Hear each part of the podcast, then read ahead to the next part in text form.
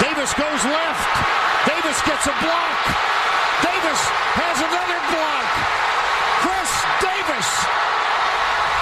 No flags. Touchdown. Auburn.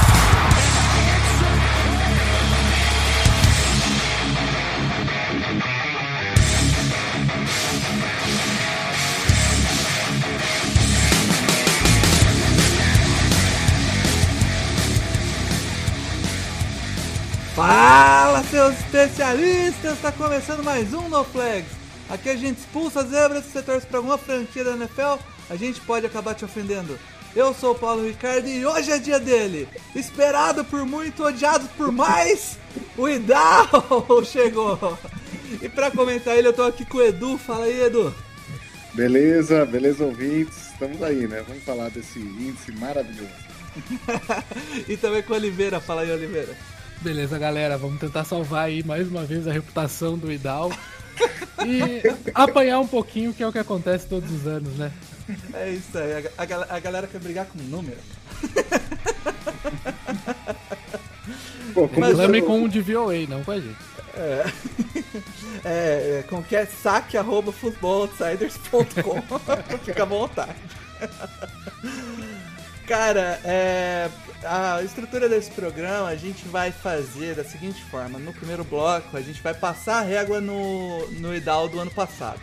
Falar como ele foi, quais foram os times que ele mais. as divisões que ele melhor foi, os times que ele mais subestimou, superestimou, e como ele foi de, é, comparado com outros sites que fizeram os palpites e, e previsões. E no segundo bloco a gente dá quais são as previsões para esse ano. Então no segundo bloco você vai ver quais são as previsões para sua divisão, para seu time. E depois vamos comentar quem a gente acha que tá mais próximo do que a gente espera e mais longe do que a gente espera. Mas antes Ô, de cair. Posso, posso falar aí. Posso. Você não vai explicar para quem chegou agora e nunca viu o que, que é o IDAL, pô? Então vou, vou, vou sim. Só que antes da gente entrar direto no programa, eu só queria dar um, um recado rápido que é sobre a lojinha do NoFlags lá no Collab 55. Que é a. A gente migrou para o Collab 55, então se você procurar lá no Collab 55 entrar e procurar nele No Flags, você vai chegar na nossa loja que está com uma cacetada de camiseta nova. Tem camiseta nova do Green Bay, lá do, com referência ao A Stars Inglorious, filme do Tarantino, com o, o, o Aaron Rodgers. Tem camiseta do LT, com referência do Super Choque. Tem camiseta do Titans, Derrick Henry, com referência a Attack on Titans. Então tem bastante coisa legal. Eu comprei um chinelo, cara, do do Chargers, como minha Havaiana quebrou, eu tava com ela no prego. e aí eu comprei, cara, o chinelo é muito bom, cara. É, é... o material bom, tira boa, confortável. Porra, uh, e chegou rapidinho. Chegou, eu comprei sábado, chegou na terça-feira. Eu, eu moro em São Paulo, né? É, sempre facilita. Mas eu fiquei impressionado com a fabricação e com a qualidade.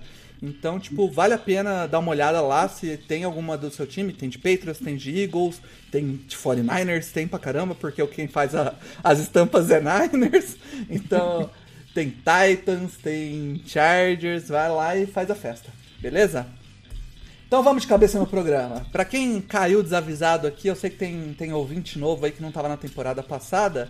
A gente todo ano, é, na verdade, nos últimos dois, né? Esse vai ser o terceiro ano a gente faz um índice é, para medir força de tabela e faz alguns é, confrontos entre os times com ele, né, Edu? E, uhum. e, tira as previsões desse índice. Dá uma explicada melhor no, em como funciona o índice para o pessoal entender, para a gente Bom, entrar direto nos resultados dele. Beleza. Assim, é, a gente parte é, do DVOA, né, que é o que é a métrica de eficiência do Football Outsiders. É, a gente, através aí do plano, do, do, pacote completo, aí a gente tem acesso ao DVOA é, splitado em fora de casa e dentro de casa, né? Então a gente consegue saber como que o ataque de cada time é em casa, fora de casa, a defesa de cada time em casa, fora de casa. É, tem um outro índice também da Football Outsiders que chama, chama ADL, que é o índice de lesão, então a gente é, aplica um atenuante de lesão, ou seja, é, quanto aquele time se ferrou ali, perdeu jogadores importantes por muitos jogos e tal. E a gente, assim, entende que, bom, a gente aplica, os times que tiveram mais lesões acabam, a gente soma um pouco mais de nota do, do DVOA, é como se ele tivesse, é, um, deveria ter um DVOA maior, né? E a gente aplica essa, essa, essa ponderação. E depois, o, também como o time foi na, na off-season, né? É, na, pra, em contratações, né? Em termos de, de, de é, quem saiu, quem entrou, a gente usa o, aquele Improvement Index da, da PFF, é, que mostra em War quem são os times que mais perderam e mais ganharam é, jogadores. E agora, para o draft, né, que é um peso um pouco menor, né, que é 10% só da nota, é, a gente meio que tenta saber, assim, para 2021, ou seja, para o ano vigente, né, quais os jogadores que vão fazer mais impacto. E a gente usou o guia do On The Clock, né, dos nossos parceiros, aí, dos nossos amigos On The Clock, que eles ranquearam aí cada jogador aí de primeira, segunda, terceira rodada com prateleiras, né? E a partir das prateleiras que eles deram, a gente também atribui essas notas. Então, considerando tudo isso, né, de VOA, em casa e fora, lesões, é, contratações e perdas, e draft, a gente junta tudo num pacote e forma o nosso índice. Né? Mostra que times são mais fortes, mais fracos, em casa e fora de casa. E a partir daí a gente vai jogando ali a batalha naval, né? Tem a planilha de Excel ali para chegar nos resultados. Alguns resultados são contestados, né? E a gente gosta de apanhar. é isso aí. É matemático. é isso. E o, o ano passado o Oliveira eh, participou da. Foi o primeiro ano que ele participou da criação do IDAL. É, trouxe um pouco de mais de, de análise estatística em cima, né, Oliveira? Trouxe uma. Um, tirou o desvio padrão, fez a, os Paranauê do, dos magos aí. É, baseado nessa explicação do Edu, a gente criou esse índice, ele é composto por esses indicadores que o Edu comentou. E a partir daí a gente vai olhar para o resultado desses indicadores e ver qual é a média que ficou da, desse índice composto, e a partir daí a gente consegue calcular o desvio padrão da nota. Isso a gente consegue identificar quais times, a partir desses índices, tiveram um desempenho superior à média dos demais. Pra gente dizer que um time é elite, por exemplo, a gente está falando aí de um time que teve esse score composto acima de dois desvios de um time mediano. O Tampa Bay, por exemplo, seria um time que, a partir do desempenho do ano passado, seria um time considerado elite a partir do seu, do seu índice de eficiência. Quando a gente tem aí outros times como o Jaguars que estariam uh, como a, bem abaixo da média nesse mesmo indicador. A partir deste resultado é que a gente comentou da nossa batalha naval, onde a gente vai colocar os confrontos que os times têm nessa temporada e vai aplicar aí uma probabilidade de vitória para cada um deles a partir desse score composto. É isso. Então, ao contrário do que muitos de vocês pensam, a gente não olha e fala assim: eu gosto mais do, do Eagles, odeio, então. Eu odeio o Baltimore. Assim, o, o, o Idal odeia o Houston, Texas, né? a gente ouviu. É, então. Os num... Gente, os números não odeiam ninguém. E, e, e, vale dizer sempre que até enquanto tá, a gente está em construção, a gente vai conversando, tem resultados aqui que eu discordo fortemente do Idal. É, mas como exato. disse o Paulo, dos números a gente não discorda, a gente aceita. É, Durante a temporada a gente vai conferindo. É, e... é isso, cara. Às vezes bate e você fala, puta, é isso mesmo? Né? Vai, tem que ir, né, cara? Não tem como.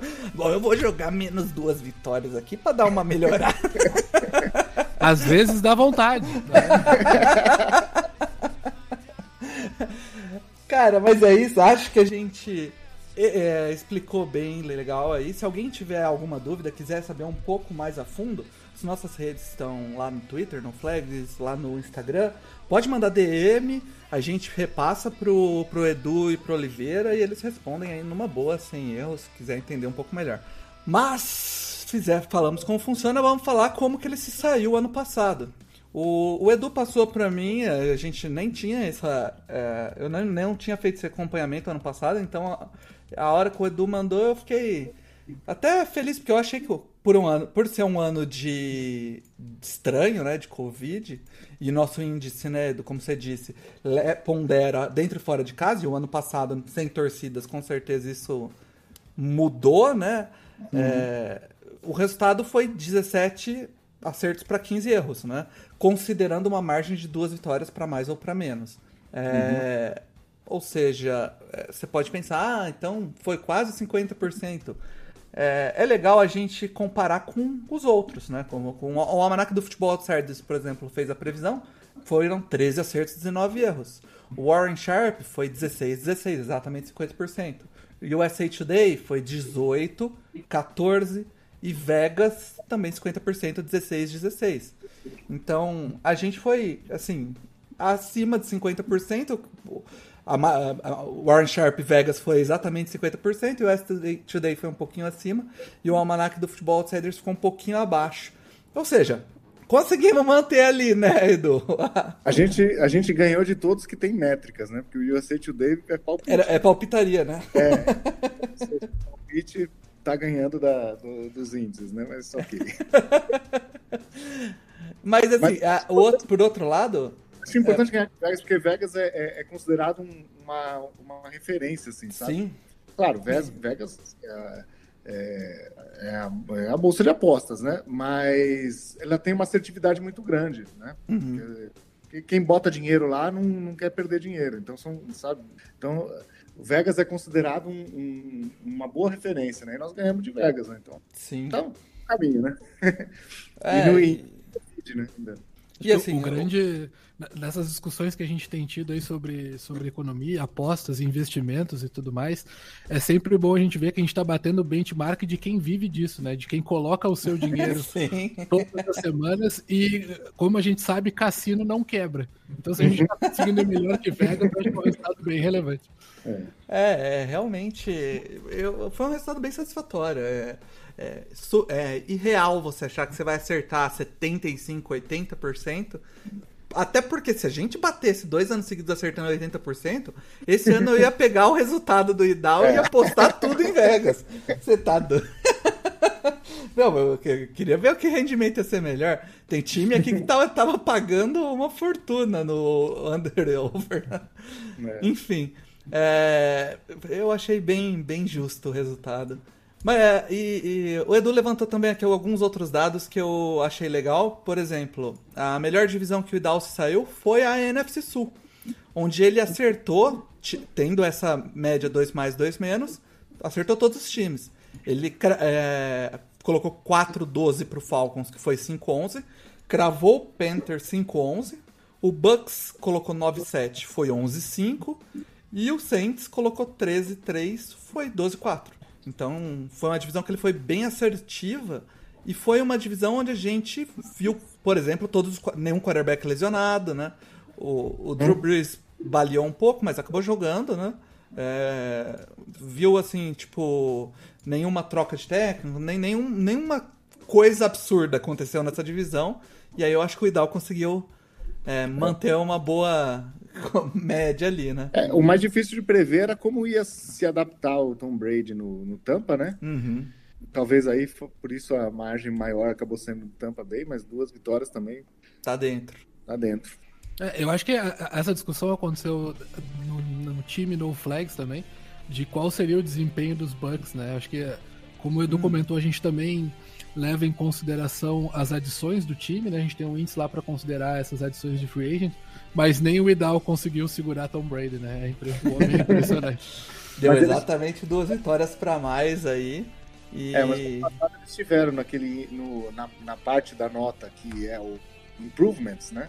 Uhum. O Tom Brady fez eles serem acima da média, então ah. por isso a nota do, do Tampa foi bem maior do ano anterior, né? Ao, ao, a 2020. É, exato.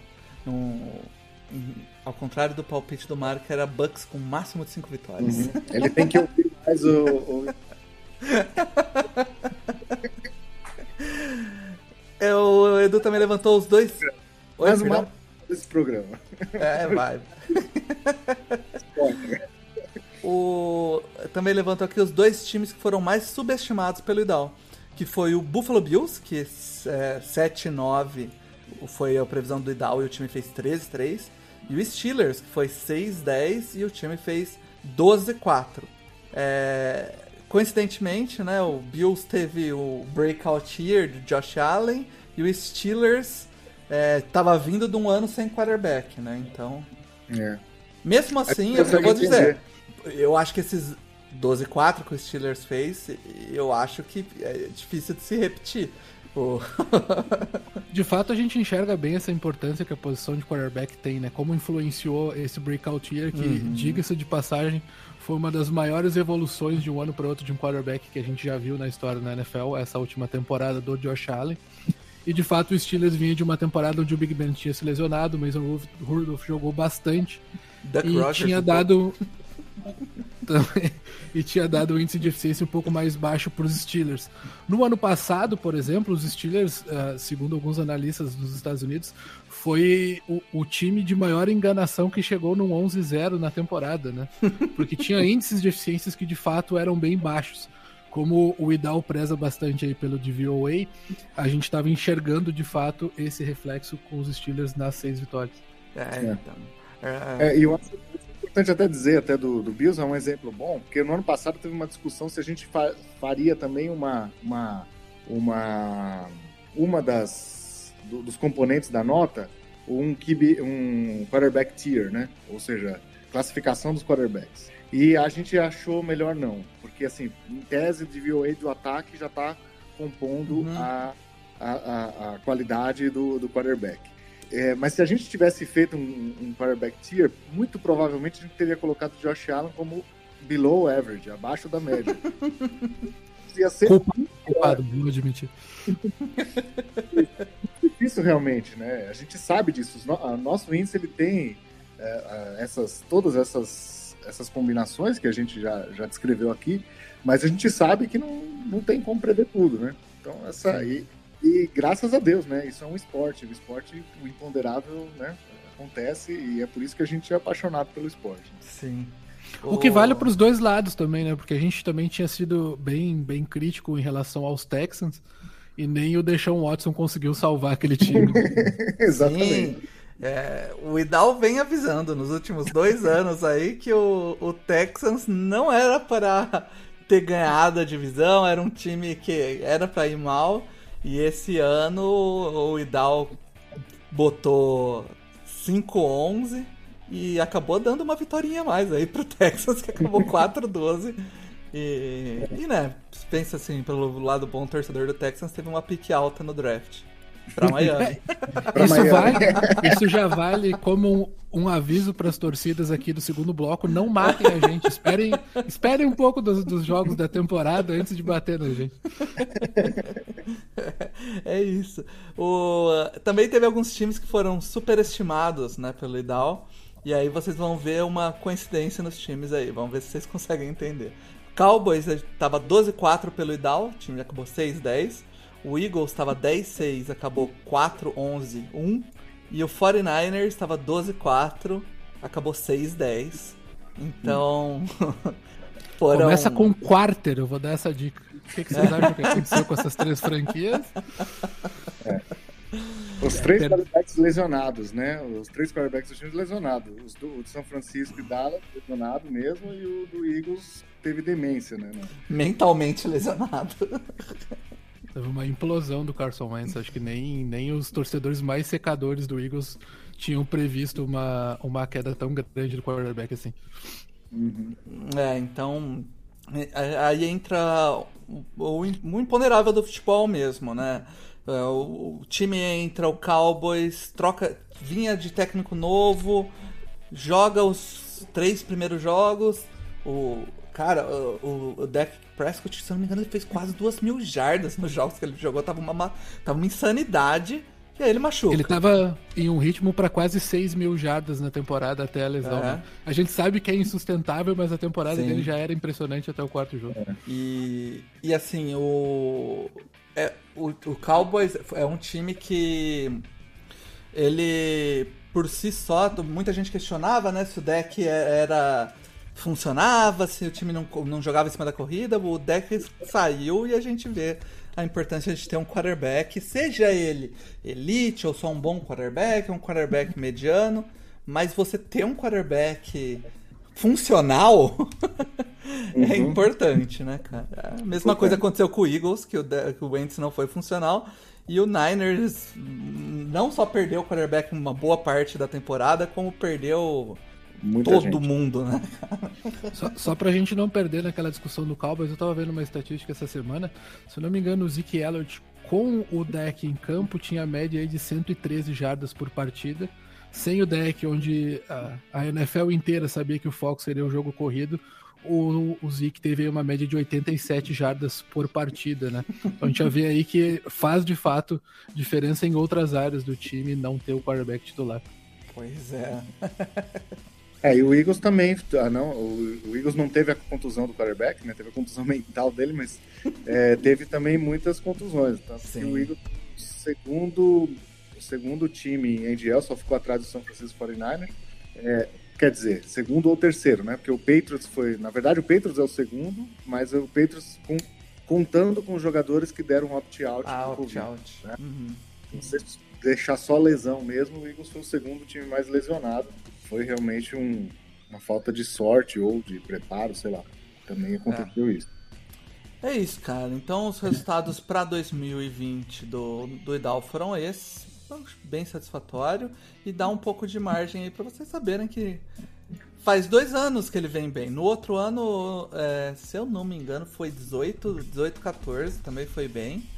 E, e esse ano 17, 15. Então vamos para 2021 ver como ele sai. É, 2021, então, a, a gente já fez os confrontos aqui. E eu vou pelas divisões, então, seguindo a mesma ordem que a gente fez no preview. Começando pela EFC Norte. Então, na EFC Norte. É a mais polêmica. Acho que é mais polêmica. o time que acaba em último na EFC Norte vai ser os Cincinnati Bengals. Acho que não tem, não tem problema, grandes problemas aqui, né? O Idal foi bem duro e deu três vitórias para Cincinnati. É...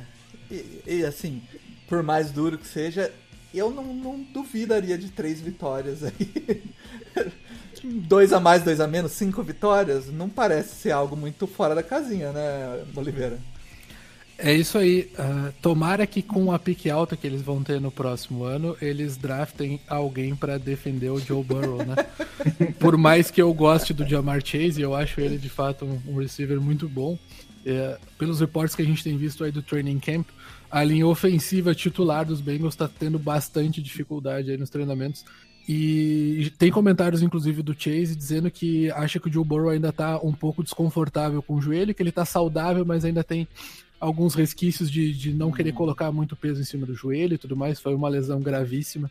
Mas acho que aqui a gente não apanha de ninguém e tá todo mundo confortável aí com essas três vitórias projetadas pro Bengals. Legal. Daqui pra frente é só polêmica, então. em terceiro na divisão fica o Baltimore Ravens, cara. Muito torcedor do Ravens aí vai ficar mordido. E o Idal coloca oito vitórias, cara. Oito, nove. Vai ter muito torcedor do, do Baltimore bravo aí, Edu. Mas. É, então, ainda mais quem me acompanha no Twitter, que sabe que eu não sou o maior fã do mundo do Lamar Jackson, né? Achar que eu criei o índice para acabar com Mas a verdade é que, assim, foi um time que, assim, por, pelas notas aqui, ó, average, ataque, ataque em casa, fora de casa, average, average. Defesa em casa, fora de casa, average índice de melhorias, né? Average. Draft average. É um time average. Assim, aí você vai falar assim, ah, mas o ataque é average? Então, assim, o ataque corrido, é, se você for fazer um split do ataque em, em geral, o ataque corrido, terceiro de VOA.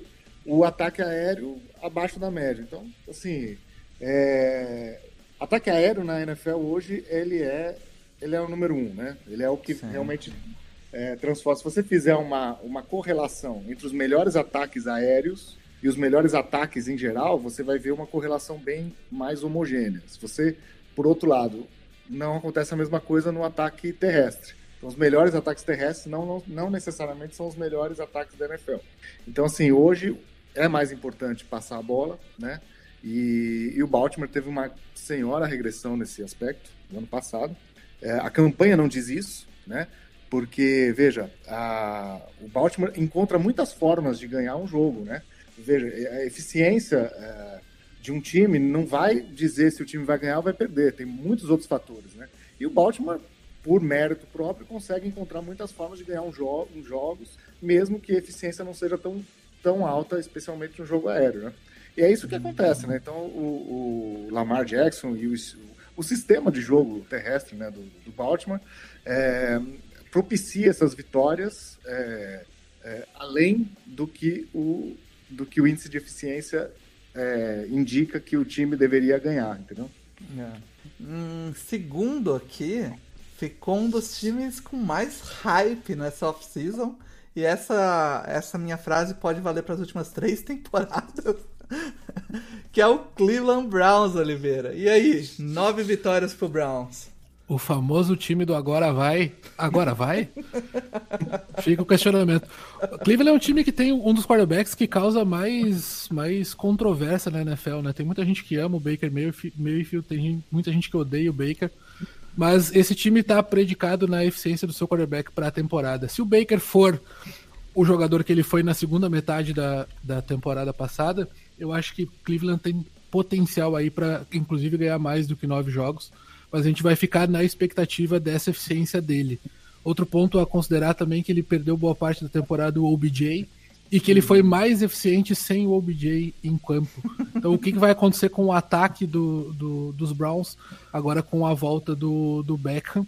E a, a, discussão, inclusive, de que enquanto o Beckham estava jogando, ele estava forçando a bola demais, porque a gente sabe que ter um star receiver no time, esse cara vai chamar muitos passes para ele, e que o Baker conseguiu distribuir melhor a bola sem o OBJ. Agora, ninguém vai me convencer que não ter um wide receiver top é melhor para o time, né? Vamos ver o que ele consegue fazer o, esse ano. O Baker, ele, por causa da, da, principalmente segunda metade do campeonato, ele acabou top 10 de QBR da ESPN, né? Então foi, foi bem boa a, a temporada dele seguindo essa, essa métrica. Mas esses dias eu tava vendo. Eu não lembro, eu não vou lembrar a página do Twitter que eu tava vendo, que era uma página americana de pra provocar torcedor, assim. Aí era assim, a frase do analista com uma foto do Baker Mayfield assim. É, Baker finalmente entendeu como ser um grande quarterback na NFL. Só faça o handoff pro Chubb e deixe rolar no jogo. Mas é, quando ele, eu acho que quando ele comprou o esquema de jogo de ter um, um jogo mais forte, corrido e um jogo de play action foi quando funcionou. Eles estavam migrando para o esquema do esse esquema de é, outside zone, esquema igual o 49 joga, igual o, esses times estão o, o próprio Rams, né? E eu acho que é assim que ele comprou co como funciona o esquema e, e decidiu jogar no, dentro do esquema, deu certo. Vamos ver se ele continua esse ano. É, vamos pro campeão, então, que vocês já sabem, é quem sobrou, que é o Pittsburgh Steelers, que vence com 10 vitórias, segundo o Idal aqui, né? 10-7. 10-7. É, o above average, né? O acima da média, tanto em casa quanto fora, de defesa, é o que realmente puxa um pouquinho em relação aos outros times. Uhum. É, né? é uma métrica baseada no ano passado, né? 70% da nota é, é o DVOA do ano passado. Então, ela pesa bastante, né? Então, assim, é, é, esse desempenho muito bom da defesa, ele puxou isso aí, né? Apesar de um below average aí na, na parte de improvements, né? O time ficou um dos times que ficaram abaixo da média em relação à off-season, né? Eles ainda seguem com um índice aí para fazer 10 vitórias, que não é nada. Eu acho que a questão de 10 vitórias pro Pittsburgh, para mim, eu tô ok com esse número. Né? É. Eu só, se eu fosse palpitar, eu chutaria os dois times na frente, tanto Cleveland quanto Baltimore, né? Mas o fato do Pittsburgh ter 10 vitórias, para mim, não, não, não, é nada assustador, não. Eu acho que a, a, defesa acima da média, a gente não tem nada para duvidar que vai continuar sendo, né? É. Uhum. Perdeu pouquíssimos jogadores, acho que o Bud Dupree Steve Nelson, né? É, não foi grandes perdas, nenhum dos, das estrelas da defesa. Mas é assim que a gente fecha a AFC Norte. É, Pittsburgh levando, Cleveland segundo, Baltimore terceiro, Cincinnati em quarto. Vamos, vamos ir para outra conferência e para a NFC Norte então. A NFC Norte que, para surpresa de absolutamente ninguém, tem Detroit como o lanterna ali. com suas três vitórias aí, o que eu acho até superestimado, hein, Oliveira? Três vitórias para Detroit, cara? Eu concordo contigo, mas é, é, impressionante quando a gente lembra que perder Matt Patricia é uma boa coisa para qualquer franquia, né? Então talvez essa, a gente consiga mais uma vitória para Detroit. mas a, a o coordenador ofensivo é o Anthony Lynn, cara. É, esses dias do Chargers tem calafrios ouvindo isso. Não. Esses dias ele, ele deu uma entrevista falando assim: Ah, é, estamos conseguindo implantar nossa filosofia de estabelecer a corrida. Falei, ah, não, cara. Se bem que eu, quando o teu quarterback é Jared Goff, talvez não é, seja uma bom, boa ideia. É, realmente. Três vitórias acho que tá de bom tamanho para Detroit. É, quem aí dá uma surpreendida é, que o ano passado chegou até playoffs e esse ano aparece com seis vitórias, é o terceiro colocado, que é o Chicago Bears, Edu. É, o Chicago Bears. Deixa eu ver o que, que diz aqui. é, então, é um outro time mediano, né? Eu acho que é, é, deu seis vitórias aí, né? Seis, seis vitórias. Então, acho que é mais a questão da tabela mesmo, tá? Deixa eu até confirmar aqui, acho que é. Isso aí, é a tabela mais difícil da NFL. Ah, Segundo, então é isso aí, a questão da tabela, porque é um time average, né? É um time que conseguiu aí praticamente ser, ser mediano em todos os, os quesitos, né? Mas a tabela dá uma prejudicada nesse recorde aí. E é um time que também vai ter disputa de quarterback ali, não que o índice vê isso, mas pensando aqui no nosso lado de quem assiste o jogo, é um time que vai estar. Tá, é um time que esse ano deve pensar mais na evolução do seu quarterback do que né, do que em uhum. resultado em si, né? Eu acho que esse é o objetivo do torcedor do, do eu Chicago. Me eu me recuso a acreditar que na primeira semana da temporada regular Justin Fields não vá ser QB1 de é, Chicago. Né? Eu até postei no meu Twitter hoje. Eu acho que eu nunca estive tão, tão investido e torcendo para um rookie como eu tô pelo Justin Fields. Porque uhum. acho que não é novidade que eu queria ele nos Niners. Os Niners acabou indo de Trey Lance. Mas tô, vou, vou, torcer e vou acompanhar com atenção os jogos do Menino Fields. Pois é, e o. Se não jogar desde a primeira semana, o Chicago precisa urgente contratar um médico do Chargers, que ele é especialista ali em, em dar uma injeçãozinha mágica ali e resolver as paradas. Eu espero que os pulmões do Andy Dalton estejam saudáveis. Ô Paulo, você lembra, você lembra antes de começar a temporada ano passado que eu te falava sobre o Tyler Taylor que é. Assim, é uma depressão profunda. É um anticlímax total. O, o, o, torcedor recebe o quarterback, né? E, e, ele sabe, ele já, assim, já, assim, ele sabe que, que aquele é o projeto. Não dá, não, não dá para dizer que o cara vai ser o quarterback. Uhum. É, a aposta tá ali e o cara fica no banco enquanto você vê um Andy Dalton, um Taylor jogando. É. E esperar alguma coisa acontecer, sabe? É. Assim... Não, eu, eu discutia, falava assim, não, tem que deixar o menino no banco, aprender um pouco o playbook, até eu assisti o primeiro jogo com o Tyler Taylor, cara. A hora que eu assisti o primeiro jogo com o Tyler Taylor, eu falei, pelo amor de Deus, coloca. Pior do que isso não pode ser, cara. E em, em, segundo na divisão, então, ficou Minnesota, com 10 vitórias aí, já com uma, uma quantidade boa de vitórias na, 10 vitórias é um, é um bom resultado aí para Minnesota. É, vai ter surpresa nessa divisão, porque parece, pelos outros resultados, que vai ser uma divisão complicada pro Wildcard aqui, segundo o Idal, né? Mas 10 vitórias, Edu, para Minnesota, e aí? É, então, é... é um time ligeiramente acima da média, né? Acho que tá, hum. tá ok, acho que tá batendo com o meu, meu palpite. É... O Kirk Cousins é um quarterback que entrega, entendeu? Que entrega. Ele entrega e, e, nesses índices de eficiência ele sempre é muito, ele é sempre muito forte, né? É, eu postei essa semana isso, o CPOA, né, que é o índice de completion. Ele é o reizinho do completion, né? Impressionante. Uhum. E o CPOA é, pega também over expected, né? ou seja, o completion além da expectativa e ele tá lá no top 5. Então assim, ele não é brilhante, nunca vai ser, é, mas ele é não vou nem dizer decente o suficiente, dá para dizer que ele é eficiente mesmo. Uhum. Eficiente. E, e, e, o resto do time também ajuda, né? Eu acho que tá bom. Acho que 10 para mim tá bom ali. 10, 7, acho que é uma boa campanha. Ah, e dá, vai acertar nessa aí. Cara, eu tinha falado, deu uma vacilada. Eu vou aproveitar que a gente ainda tá na segunda divisão. Eu ia comparar o recorde do Idal com os odds de Vegas. E eu tô com os odds aqui. É, vou voltar lá para Cincinnati rapidinho Ó, o, o Bengals, ele. Deixa eu ver aqui. O Bengals tá com 6 vitórias e meia. O Idal deu 3. Então, o Vegas tá um pouquinho mais otimista. Mas a menor nota de Vegas aqui é 5, tá? Eu acho que é difícil eles apostarem menos que isso para não dar margem também para, né? Fica muito fácil apostar em, em over. É, é, é, um, é um valor muito bom para apostar. É, então. E Baltimore Ravens, deixa eu ver aqui. Eles podiam pôr em ordem, né, cara? Vamos ver. Ravens. Ravens. Caramba.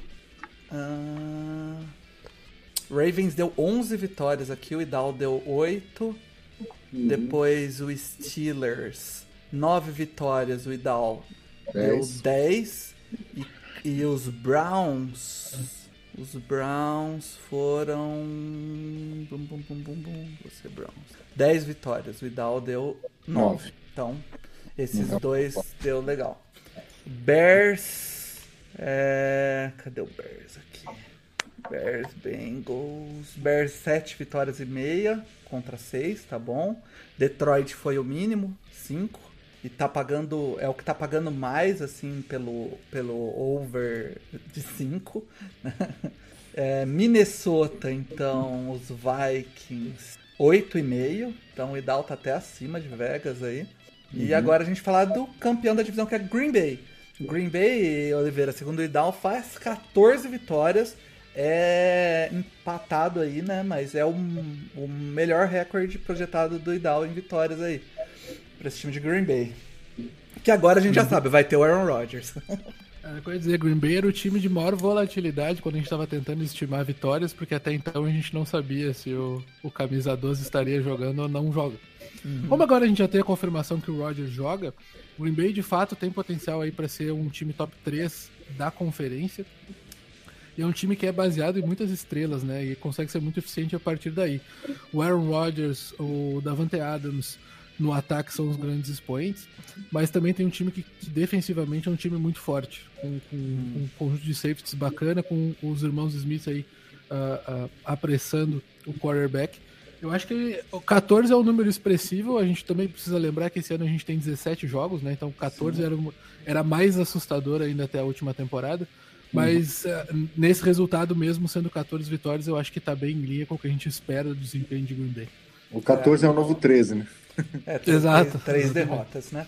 O, o Vegas coloca 11 para eles. Uhum. Então, mas assim, de novo, o maior recorde projetado por Vegas é 12. Então, Vegas nunca vai nos extremos, assim, sempre para ali num certo uhum. ponto, né? É, vamos voltar lá para EFC agora, para Sul, né? EFC Sul, que é a, a, a, gente cravou, que é a divisão da depressão, né?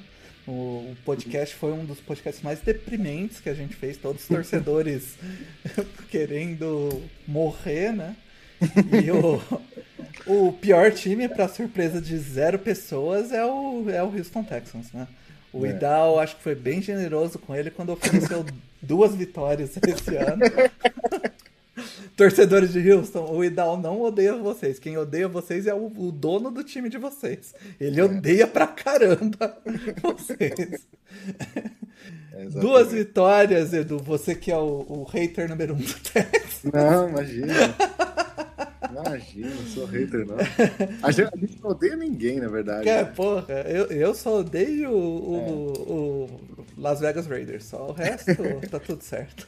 O, o Houston, além de ser below average, né, na defesa, é, tanto em casa quanto fora, e é, é average no ataque, ou seja, é, o, o Deshaun Watson conseguiu ainda elevar o ataque para o nível average, né? Porque senão seria ele ainda teve uma off-season below average, tanto em contratação né? porque ele não estava sem. Dizer, é, sinto muito, né? Então, com quatro vitórias, o time é, perdeu jogadores e perdeu é, e, e, não conseguiu é, bons ativos de draft, pra, principalmente para esse, esse, ano, né? Que é o que a gente conta no, hum. no IDA. Não tem como ir bem, não. Então, sinto muito. E se tivesse um índice de polêmica, seria awful. Porque nem sabemos aqui, a gente, eu, óbvio, o Idal não, não vai olhar para isso, mas a, a, gente nem sabe se o Deshaun Watson joga, né? Provavelmente não. E, que, e quem que vai ser? Tyrod Taylor, a gente acabou de falar dele. Citado duas vezes num episódio. É, cara. E a, a divisão também conta com um time de três vitórias, que é o Jacksonville Jaguars. Que eu acho, né, Oliveira, entra naquele modelo do que a, gente, que a gente falou de Chicago, né? Que Chicago tem um time melhor, mas é um time que também não tá esperando fazer uma grande campanha, né? Tá querendo mais é desenvolver o seu quarterback, ver o que, do que o Sunshine é capaz, né? É, eu, inclusive, eu acho que esse é um time que, pela nossa expectativa, a gente espera que vá melhor do que o resultado que a gente tem aqui no uhum. Idal. Uh, eu acho que a torcida uh, deveria realmente ficar feliz se a gente conseguisse aí um, oito vitórias, por exemplo, para o Sunshine seria uma temporada muito boa. Demais, demais. Sabendo que uh, Jacksonville retorna os seus cinco titulares na linha ofensiva, então ter, sabe que ter uma continuidade também vai ajudar o Rookie a se desenvolver. Tem um ataque que é bastante interessante. Então, acho que a gente vai ver alguns shootouts aí com, com o Jaguars. Acho que vai ser uma temporada divertida pro time. É, nesse é uma pena que o Idal seja tão duro, mas eu acho que vai ser um time bacana da gente acompanhar durante a temporada. Vai ser uma é, das grandes histórias, né? Com certeza. E se o Idal acertar, vai ser uma. Vai, é, vai ser decepcionante. É uma, vai ser decepcionante. Exatamente, porque a expectativa gerada né, pelo, pelo Lawrence é uma coisa que três vitórias é um, é um sinal de alerta bem grande, assim, sabe? Eu acho que até em comparação com a divisão, eu acho que o resultado bacana seria a gente ver uma virada como o Andrew Luck teve quando assumiu Indianápolis, né? Pode, é uma coisa que a gente ser, viu na própria divisão. Se a gente enxergar alguma coisa parecida, acho que vai ser uma temporada de sucesso pros é, Jaguars. Eu acho que a maior incógnita aí, na, pra mim, né, não é nem o Trevor Lawrence, é mais como vai traduzir o jogo do, do head coach, né, que chega lá. O Urban Meyer. Isso, Urban Meyer. Como vai ser, o, o que esquema ele vai montar, como vai funcionar o esquema dele. Né? Então é, é bastante incógnita, né? A gente tem um calor, mesmo que seja o melhor calor aí dos últimos trocentos anos aí, desde Andrew Luck, mas ainda é um calouro e um sistema que não é provado na NFL, né? Então, bastante, bastante X. X, exato. Outro time que vem com resultado aqui. É... Ah, só pra falar, né? Houston, do... eu, eu esquecendo de novo de falar de Vegas. Houston, óbvio, acho que pra surpresa de ninguém, é, é o pior empatado com o Lion ali, né? Cinco vitórias e Jaguars é seis vitórias. Né? Então, uhum. É, seis vitórias aqui de, de Vegas, eu acho que já é um resultado que os torcedores de Jackson vão ficar bem ok com isso, sabe? Tipo, é, vamos falar do, do, outro time que é o Tennessee, que pelo Idal faz só sete vitórias. É, o, o, time ganhou as últimas duas dois anos a divisão aí. É, é um time né, que fez um, um, uma ida aos playoffs grande em 2019. Ano passado teve, foi para os playoffs, mas acabou não fazendo tanto barulho. Mas e aí, Edu, esse é o ano da queda ou, ou você acha que o Idal dá uma, dá uma errada aí? Não, eu acho que, na minha opinião, esse é o mais fora da curva do Idal. Eu hum. penso que esse time é um time de 10, 11 vitórias.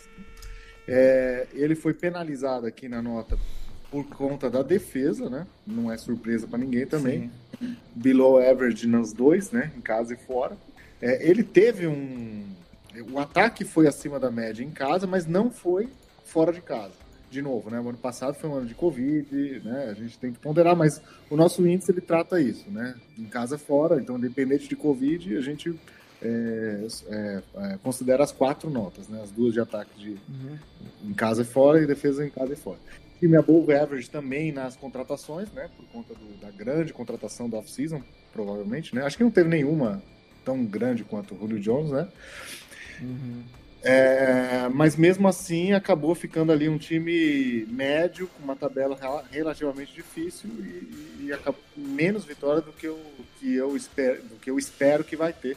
Eu penso que o Tannehill ele tem sido um quarterback muito competente desde que ele chegou no, é, e ele sempre carrega uma desconfiança de todo mundo e isso tor torna para mim acho que talvez o quarterback mais over mais underrated da, da, da NFL porque ele sempre entrega né? Assim, pode não ser espetacular, né? Mas ele sempre entrega e as pessoas continuam desconfiando dele, né? Por conta justamente do, do, do, do sistema de Tennessee ser muito baseado em corrida e tal, então o pessoal acha que aquela, aquela narrativa de ah, o, o time está escondendo o quarterback, está usando o jogo de corrida para esconder o quarterback, né? Sendo que, que, na minha opinião, não. Na minha opinião, é, é tudo assim, tudo é um conjunto e o, e o ataque está funcionando bem. Pena que a defesa não, não tenha acompanhado.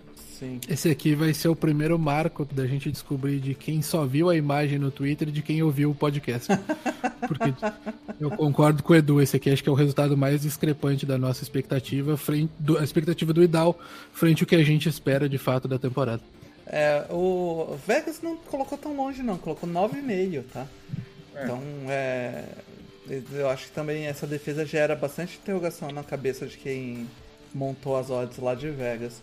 E, e coloca Indianápolis na frente, né? Indianápolis vencendo a divisão. E aqui o Idal e, e Vegas dão as mãos porque bota 10 vitórias. É, mesmo, e aí a, gente não sabe como vai ser a condição do, do Carson Wentz quando ele volta, se ele volta na primeira, segunda, terceira, quarta semana. Parece que ele não vai fazer cirurgia, né? Não, fez cirurgia. Ele já fez. Já fez? Ele fez cirurgia e parece que tá tudo bem. Assim, a, a é, o prazo era 5 a 12 semanas, né? Mas me parece que tá mais para 5 do que para 12. Tá. E 5 cai exatamente na semana 1. Um. Então, assim, o problema é assim, ele não fazer pré-temporada, uhum. é, ele assim, entrar num sistema novo, entrar num time novo, não fazer pré-temporada. E também tem a questão da mobilidade que ele vai ter depois sim, da lesão. Que é um, uma parte importante do jogo dele, né? É, então o que a gente. Ah, acho que essa é a maior dúvida que paira lá. No mais, Indianapolis tem um time bem equilibradinho. Ano passado rodou bem. E, e, e assim, a gente discutiu nos previews isso. Né? É, o Alan, por exemplo, achava que era o time mais forte da divisão. Eu achava que o Tennessee ainda estava um passinho à frente, um pouco mais consolidado. Mas essa é uma divisão que eu acho que o vencedor dela é bem, aberto, é bem aberto entre esses dois e, e os outros dois não têm a menor chance de cutucar, sabe? é, enfim, é, essa divisão fecha aí, né?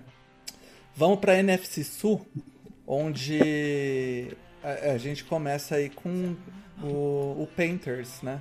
O Painters que vai fazer a sua arriscar o Sandarnold como titular aí provavelmente e, e o Idal coloca eles com cinco vitórias também é, na rabeirinha aí da divisão. É, 7,5 coloca Vegas, o Oliveira. Tá, tá bem parelho aí. Esse time teve uma um dos drafts mais esquisitos, né? A gente pode colocar Denver aí junto, a gente vai falar sobre Denver daqui a pouco. Mas Carolina foi um dos times que resolveu draftar um cornerback com Justin Fields no board. É uma decisão que quem acompanha um pouco mais a comunidade de analytics no Twitter vai coçar a cabeça e vai passar a vida sem entender essa decisão. Principalmente porque a aposta então de Carolina é no Darnold, é meio inexplicável assim.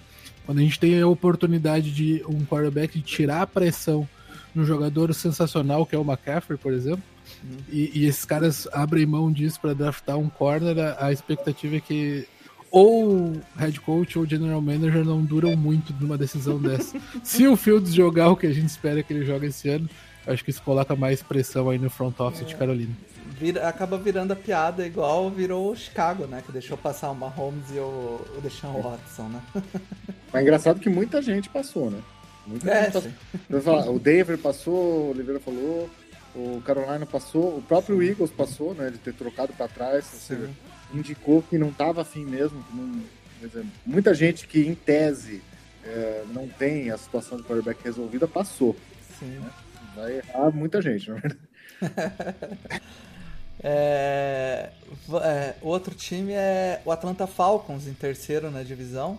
O, o Idal coloca oito vitórias, Vegas coloca sete. Então o Idal tá dando um pouquinho mais de moral aí pro time do Matt Ryan, o Edu.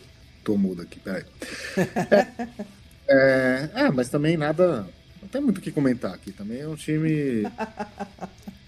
É um time que teve o seu auge, né? É, há cinco anos atrás. E não fez. É, não fez uma coisa nem outra, né? Ele nem conseguiu se manter no topo por algum tempo, né? Dando assim estratégias de all-in e tal. E também não e, e, também não planejou um rebuild insustentável, né? Então ficou nesse meio do caminho. É, é, o que eu ia te perguntar. Você acha que é um desses times que vai arrastando com a barriga em vez de assumir rebuild de é, vez? É, é Eu acho que eles tiveram a oportunidade de começar de novo, né? Com a quarta escolha aí. Colocaram a pressão do mundo nos ombros do Kyle Pitts. Mas, de fato, o contrato que eles tinham com o Matt Ryan era um contrato difícil de se livrar nessa off-season, né? Uhum. Então, a, o front office ficou ali de, quase de mãos atadas para decidir é, de fato começar essa assim, reconstrução. Dava para draftar o quarterback e, e, se livrar do Matt Ryan no ano que vem, né? Não, nada Sem dúvida, foi, foi uma escolha que define carreiras para um front office aí também. Pois é. Mais um, mano. Mais um passa. Mais um, exato. O, o time que ficou em segundo aí já é polêmica também, que é o New Orleans Saints, que faz 12 vitórias segundo o Idal. O Vegas dá 9,5 para eles também. Uhum. É, aí eu acho que já é, é mais um dos, das coisas que a gente discorda um pouco do Idal, Edu. Então, é, tem aqui um above average no jogando em casa o, no ataque, né? Na, no ataque e na defesa. Ele tem hum. três notas above average. Ataque hum. em casa, defesa em casa e fora de casa. Ou seja, é muita nota boa para piorar a campanha, entende? Só que, é, enfim, por mais que o Sean Payton é um cara que tem um sistema já conhecido e até rodou bem com outros quarterbacks, a gente não, não acredita que, mesmo que o, que o, que o Breeze não, não, não estava né, no, no, topo da carreira no ano passado, muito pelo contrário, a gente não acredita que, que esse above average aqui vai se sustentar é, para essa temporada. Então eu acredito num recorde muito menor. Uh, eles perderam, tiveram muitas perdas, né? Por, por mais que a torcida do Saints achava que não ia ter mas é um time que está classificado aqui como abaixo da média também na, na questão da off-season, né, por conta do, das perdas significativas, que não tinha como não ser, né, por conta de problemas de cap, uhum. tiveram um all-in, né, eles tentaram mais um, eles tentaram um último, um último tiro, é, e, e, eu também tentaria, entendeu, foi, foi muito bem feito, eles ficaram muito perto de ganhar um outro campeonato, não ganharam, é. paciência, agora eu acho que realmente 12 vitórias é demais. Desculpa aí, Mário. É mas... isso. é, além do que o Edu comentou, comentou em relação ao Saints, eu também acho que é super válido ter feito esse all-in na última temporada do Breeze. Mas isso tem, tem repercussões também nessa temporada, né? A gente já viu essa polêmica com o Michael Thomas também, que ele deu, deu like em alguns comentários que diziam que Acho que ele postou alguma coisa também relacionando que as pessoas não sabiam. Se soubessem o que aconteceu na temporada passada, ficariam enojados. Aí essa polêmica que de fato o time forçou ele a continuar jogando com a lesão para tentar esse all-in na última temporada do Breeze e ele já vai perder os primeiros jogos da temporada regular também, é. ajudando aí esse, esse recorde esperado ser um pouco menor do que o Idal tá apostando para esse ano. É, realmente. E quem leva a divisão é o atual campeão do Super Bowl, o Tampa Bay Buccaneers, com 14 vitórias. É o outro, o outro time de 14 vitórias aí na liga. É, Tampa do Tom Brady, que o primeiro time da história do Super Bowl aí a jogar o Super Bowl e conseguir manter o mesmo time para o ano seguinte sem perder absolutamente nenhum jogador. É, né? Acho que nada 14 vitórias é, é, é um número absurdo, é. Mas alguém aqui duvida que Tampa tem capacidade de fazer isso? É, então, o 14 é o novo 13, né? Como eu disse lá atrás. então, 13, você imagina do ano passado, né? 13 3 não é nada assustador, né? Uhum. É o melhor mandante do. Que o, Idal anotou aqui como melhor mandante. Desculpa, melhor visitante. Uhum. visitante mais indigesto, né? Mais mal educado com, com, com vamos dizer assim, né? Então, acho que é um time, é um time que tem tudo e assim, a questão é que eles também não começaram muito forte, né? Então, o resultado deles foram mais do meio para o fim, né? Então, uhum. você até uma certa evolução, né? Você pode Sim. dizer. Claro que algum, em alguns, quando o time consegue ser muito eficiente, algumas coisas acabam sempre é, não se mantendo, né? Mas no caso deles, eles têm ainda um espaço também para evoluir. Então, alguma regressão que aconteça em alguma parte do campo é, pode ser compensada com uma evolução é, de um time que ainda estava, né? É, é, se construiu durante o ano, né? Sim. É, vamos lá para a parte, pra parte leste da, da NFL.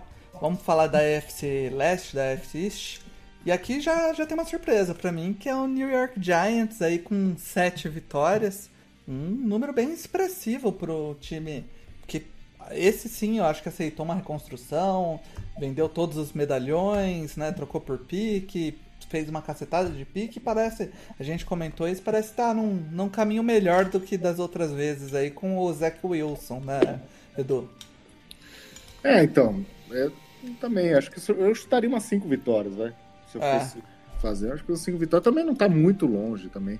É, o, acontece, o, né? o Vegas tá dando seis. É, então, eu acho que é por aí. Ele tá aqui com a 17 tabela, tá no meio, assim, 17 uhum. tabela mais forte, né? E, e, é um time que tem algumas valências, tá? Eu acho que tá no caminho, tá no caminho bom, assim, sabe? Tá num caminho de reconstrução seguro, desde que o. A puta era do Eagles, esqueci o. Doug. Nossa, o careca lá. o General Manager, agora esqueci o nome. Era do ah, Eagles. Ah, não lembro. É. O Joe Douglas. Joe Douglas, isso desde que ele assumiu, é, ele não tem feito nenhuma assim, nenhuma decisão que, que não tenha uma, uma coerência. Não vou dizer que ele não erra, né? Mas que tenha coerência, né? Então, só, só para a gente recordar, ele, ele veio para o Jets de, logo depois da contratação. A última besteira foi a contratação do Levon Bell. Então, ele veio depois Levon Bell. Dali para frente, você vê um caminho sustentável. Uma coisa que faz sentido, né? Então, acho que um caminho assim, otimista pro torcedor do Jets, até que enfim, né? Sim.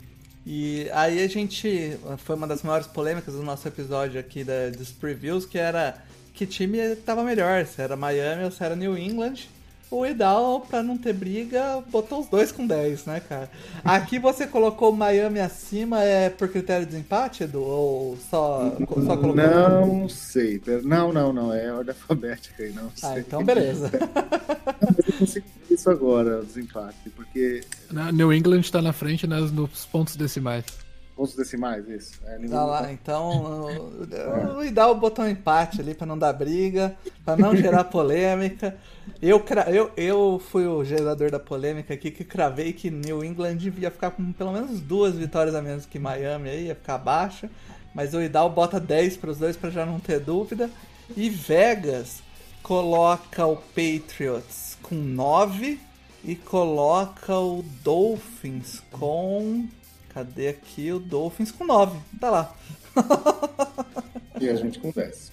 E a gente é. com 10. É, são, do, são dois times que têm. O, o Patriots ano passado, como você disse, é segundo mais prejudicado por lesões, se contar os opt-outs, né? Mas é um time que tem uma incógnita aí no seu quarterback, que né, num, o ano passado começou bem, teve questão do Covid, piorou. A gente não sabe se ele vai voltar bem ou se vai ser o que foi o ano passado. Ou se então ele vai perder a vaga pro Mac Jones, né? A gente vai ver isso durante a temporada, né, Oliveira? É, enquanto a gente tá gravando aqui o podcast, eu tô acompanhando no, no Game Pass o jogo dos Patriots, tá? E uh, eu já vi o Mac Jones errar duas deep balls aqui. E, e, e, vou dizer para vocês o seguinte: nos dois lances eu achei que a bola tava na mão do receiver e o cara não pegou. Então, uma das grandes críticas ao Mac Jones no, no período do draft é que ele não tinha essa de ball, que ele não tinha o braço mais forte da classe. Mas é, é, é a temporada pro Cam Newton mostrar se ele ainda tem, tem espaço na NFL, né? Como, tu comentou, ele começou muito bem a temporada passada. Eu lembro bem do, do jogo contra Seattle, que ele foi uhum. aí drive a drive com o Russell Wilson até o final do jogo. Mas, assim como a gente já comentou de Chicago, é uma franquia que draftou o seu futuro. A gente já sabe que o Mac Jones vai ser titular dos Patriots, a gente só não sabe quando. Então, a, a expectativa aí quando de fato o Jones vai ter a titularidade e se o Patriots vai conseguir colocar um time competitivo. Acho que 10 vitórias para o Patriots é um resultado bastante otimista. Mas fica a expectativa no Rookie. Se o quarterback conseguir desempenhar o que a gente espera dele, o Patriots aí tem tudo para entregar essas 10 vitórias na temporada. Não. Já Miami passa pelo tua, né, Edu? É, nossa, você deu para eu comentar? eu acho que ele tem um potencial de dar uma, uma meta bem fedida, né? Que é, uhum. Que é realmente. é, é muito difícil prever Miami, né? Porque é um bom time. Uhum. Também estava num caminho muito positivo, como eu falei do Jets, em termos de reconstrução. Depois daquela campanha que eles né, deram um unload total ali e tal, realmente se enfraqueceram propositalmente, não para perder jogos, mas para é, acumular ativos de draft uhum. e tal, é uma estratégia, né? É, dali por diante, né, com esses, todos esses recursos acumulados, eles começaram a construir legal, é, mas escolheram o seu quarterback. Eu não tenho certeza e não tenho nenhuma confiança de que a escolha foi bem feita e eles tiveram a oportunidade novamente, é, uhum. por circunstâncias, né, por, por, por eles terem a pique do Houston, eles estavam na posição 3 e eles resolveram passar né, novamente de quarterback. É, então, é, não sei é, se isso não vai cobrar o, o, cobrar caro depois. Eu lembro que o ano passado, na, na preview de, da NFC East, que eu estava presente aqui no No Flags, eu falei pro, até pro torcedor do, do Washington, né, o Frederico, né, que eu achava que o, que o, que o Washington, naquela ocasião, talvez ia se arrepender de ter passado o quarterback, por ter por, por dar uma chance pro Deshaun, pro, eu ia falar Deshaun Watson, por dar uma chance pro Haskins, né? Uhum. E isso aconteceu na semana 4, né? Não tô dizendo não tô dizendo que isso vai acontecer com o Tua, né? Mas eu vejo um potencial explosivo aí, né? Por outro lado, se der certo também, é, é eu acho que o, o Idal fica bem alinhado ali. Acho que 10-7 é uma campanha boa, porque é um time yeah. 6, né? Mas é um time que conseguiu 10-6 basicamente por conta do desempenho muito bom do Fitzpatrick. No ano passado, Fitzpatrick. em, todos os, em todas as métricas que você olhar, o Fitzpatrick está presente. Então... É, o Fitzpatrick a gente fala dele já já. o, o, pra ver quem vence a divisão, acho que não existe nenhum. Aí não vai ter nenhuma briga, que é Buffalo, né? Faz 13 vitórias, o. O. Vegas põe 10.5, é o quinto melhor time ranqueado por Vegas em vitórias, né? E aqui no Idal ele tá, tá na, por aí também, né? 12, 13 vitórias, faz ele o terceiro, é isso? Terceiro. Então, é, é um time muito forte, mas também é. Vai passar. O ano passado passou muito por essa evolução explosiva do Josh Allen e vai ter que se manter. Eu sei que o, o Oliveira é um cara que acredita um pouco na regressão à média aí, né, Oliveira? Com certeza. É, do Josh Allen eu admito, eu sou um pouco do hater do, do Josh Allen. Mas é absolutamente inegável que a evolução que ele demonstrou e o que ele jogou na temporada passada coloca aí ele uh, num top 7 da NFL, um top 5 se a gente for mais otimista. Sabe que essa foi uma evolução que foi bastante grande e a gente espera que ele continue jogando nesse nível, até porque Buffalo acabou de assinar com ele por mais seis temporadas, né? Num, por uma bolada. Um, um, contrato longo, apostando de fato que ele vai conseguir se manter nesse nível. Acho que a, a, a torcida que mais nos bateu ano passado vai estar tá mais feliz esse ano, porque a gente conseguiu de fato uh, uh, ver Buffalo com, uh, transformar a eficiência de fato em vitórias, né? Gente tinha um resultado ruim porque era um time que ganhava baseado muito na, nessa variabilidade do Josh Allen, quando ele tinha lances geniais, que a gente sabe que ele é capaz. O Buffalo estava conseguindo buscar essas vitórias, mas que na média isso não dá um resultado muito eficiente. Ano passado ele conseguiu colocar todas as coisas no lugar e aí o time de fato deslanchou. É. Vamos para outro lado aí, para NFC, a NFC Leste, que foi ano passado foi uma divisão bem fraca e esse ano estreia aí a, a primeira divisão e, e, pelo que eu olho aqui, a única, não tem nenhum time a chegar nos, dez, nos dois dígitos aqui, né? é, quem fica em último é o Philadelphia Eagles do Edu aí, com cinco vitórias, Edu. Vegas coloca. Deixa eu ver o Eagles aqui. Seis e meio. Você já viu? Seis, seis e meio. Então, é... então para mostrar que o IDAL não foi um índice que eu criei para poder favorecer o Eagles, até porque não faz nenhum pro Eagles em campo, que a gente coloca aqui, né? Então não faria nenhum sentido eu criar um índice para isso. É...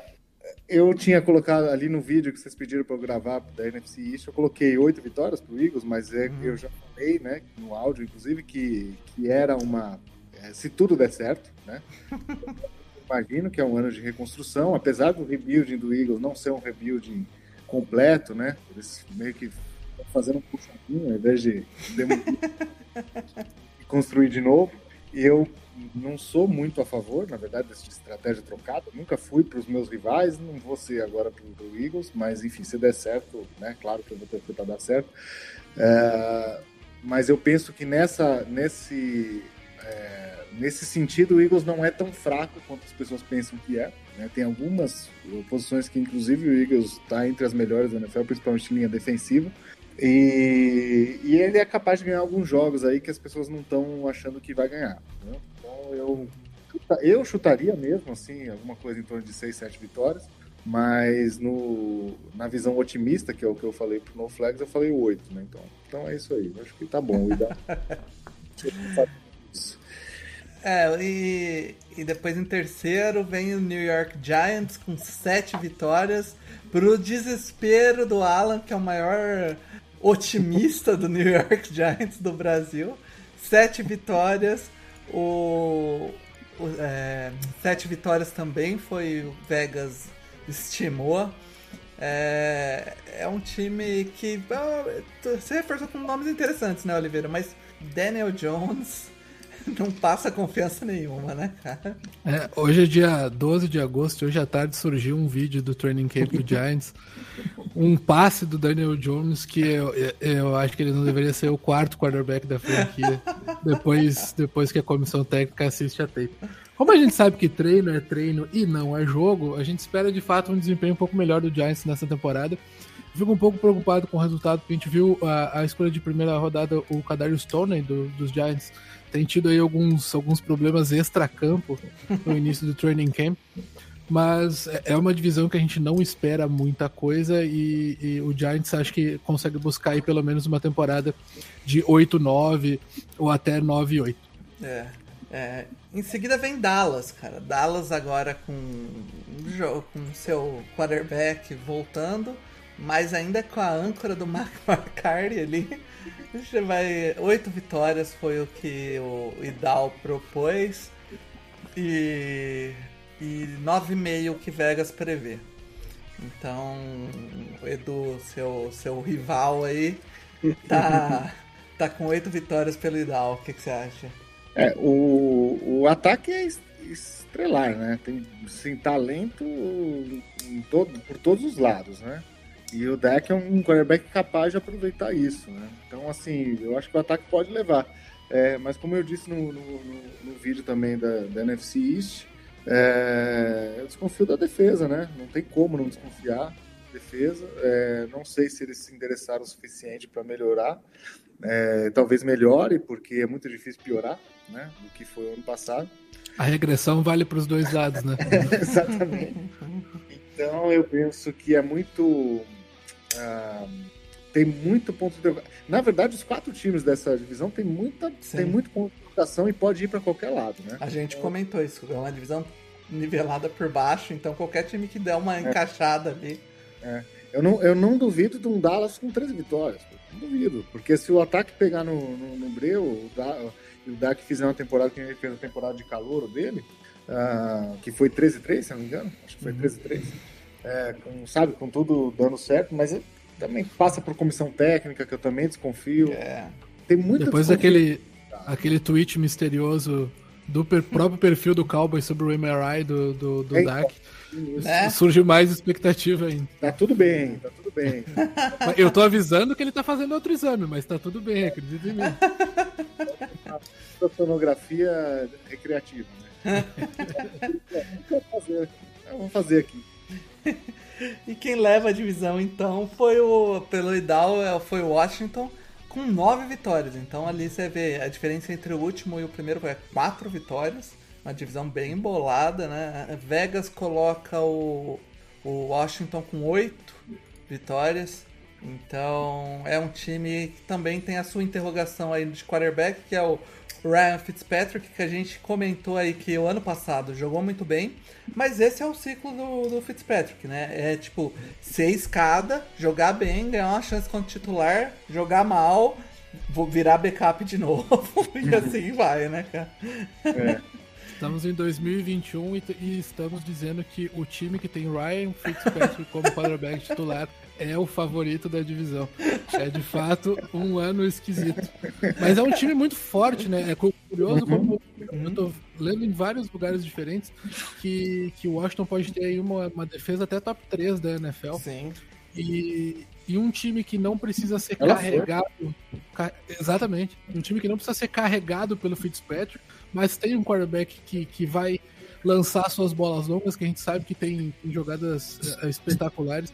É um time que de fato tem chance numa divisão que é uma incógnita, como a gente tem falado até agora, né? Sim. Não tem ninguém que desponta como franco favorito. Então acho aí que, que o time de futebol de Washington tem, tem bastante potencial.